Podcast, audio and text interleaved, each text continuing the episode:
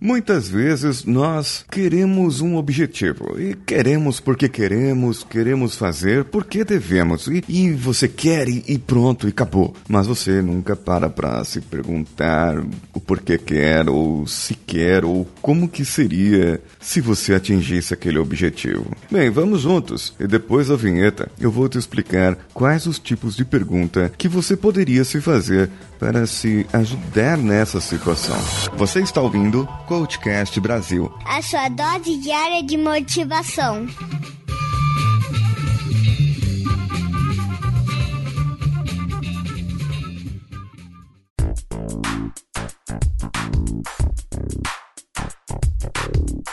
Aqui são questões de congruência. Ver se aquele objetivo que você quer, que você acredita que queira, ou que tenha, ou que possa ter, se ele é congruente para você. Então a primeira coisa é, esse objetivo, ele é atingível, ele é viável. É aquela história, eu quero ser o próximo Neymar. Nunca, o Neymar tem 26 anos, acho, 24 anos, não sei. É o jogador de futebol mais bem pago do mundo na atualidade, se eu não me engano. Como eu serei o próximo Neymar se eu já tenho 38 anos? Ok, então eu tenho que mudar para um objetivo atingível, viável. Posso ser o próximo jogador com menos de 50, ser o mais bem pago do mundo, se é que esse é o meu objetivo. Agora, quais são as consequências ao realizar isso? O que você vai ganhar? O que você vai perder? Sim, sempre tem uma perda. Você tem que comparar e equilibrar e evitar essas perdas de alguma maneira. As suas ações estarão influenciando positivamente o meio em que você vive, ou seja, ao você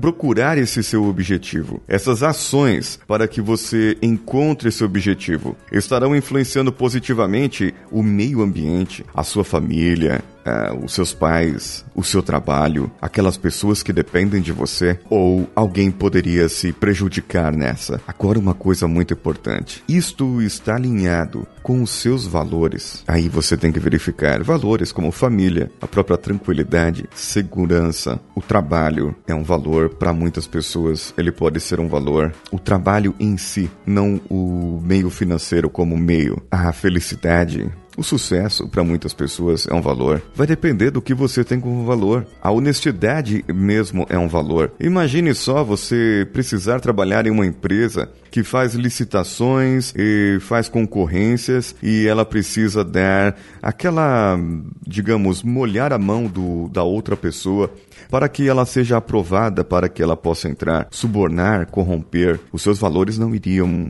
ser de acordo com aquilo, sabe? Iria ficar um pouco complicado isso aí. Nesse caso, você está sendo honesto consigo mesmo e com outras pessoas? Quais os efeitos que esse seu objetivo pode ter nos outros? Quem são as pessoas que estão envolvidas direta e indiretamente a respeito desses seus objetivos? Liste as pessoas. Fale quem são as pessoas. Meu pai, minha mãe, minha namorada, meu namorado, meus filhos, esposa, esposo. É, não sei quem é, não importa quem seja agora. O importante é que você saiba o que, que vai acontecer com essas pessoas que estão diretamente ou indiretamente envolvidas nesse processo. E aí você saberá dizer: será que realmente vale a pena continuar nisso? Será que realmente vale a pena continuar fazendo o que eu estou fazendo? Ou de repente eu posso mudar mudar para uma outra situação, mudar um pouco o objetivo. Realmente, essas perguntas são para levantar essa congruência e fazer com que você possa abrir a sua mente, ter esse conhecimento do seu objetivo e pensar por outro lado, digamos assim. E você comece a olhar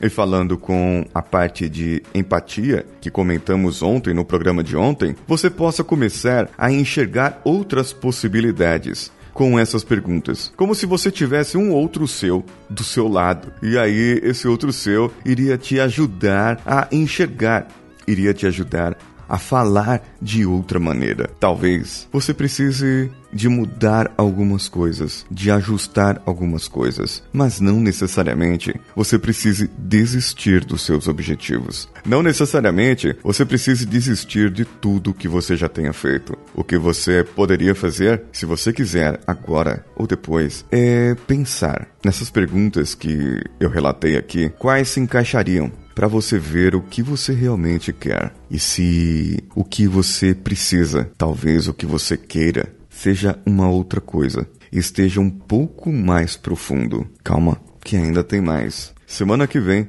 eu vou falar sobre outras perguntas para você na terça-feira da semana que vem. Só que amanhã ainda tem outro programa. Mande as suas perguntas ou comentários lá para o nosso e-mail contato@coachcast.com.br ou diretamente no nosso site. Como você ouve podcasts? O meu podcast. Você ouve lá pelo nosso site ou por um agregador ou pelo computador?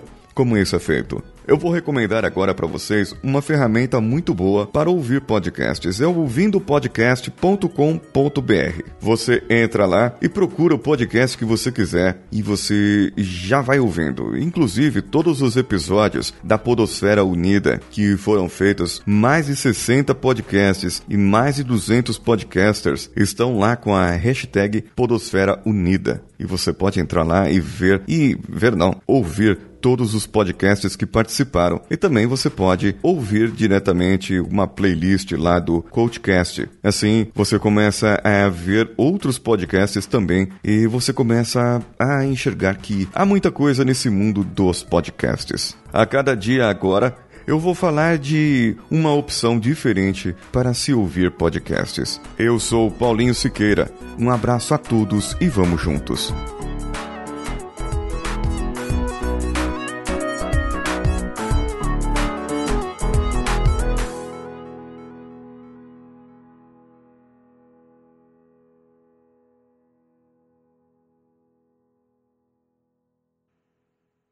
Esse podcast foi editado por Danilo Pastor, Produções de Podcasts.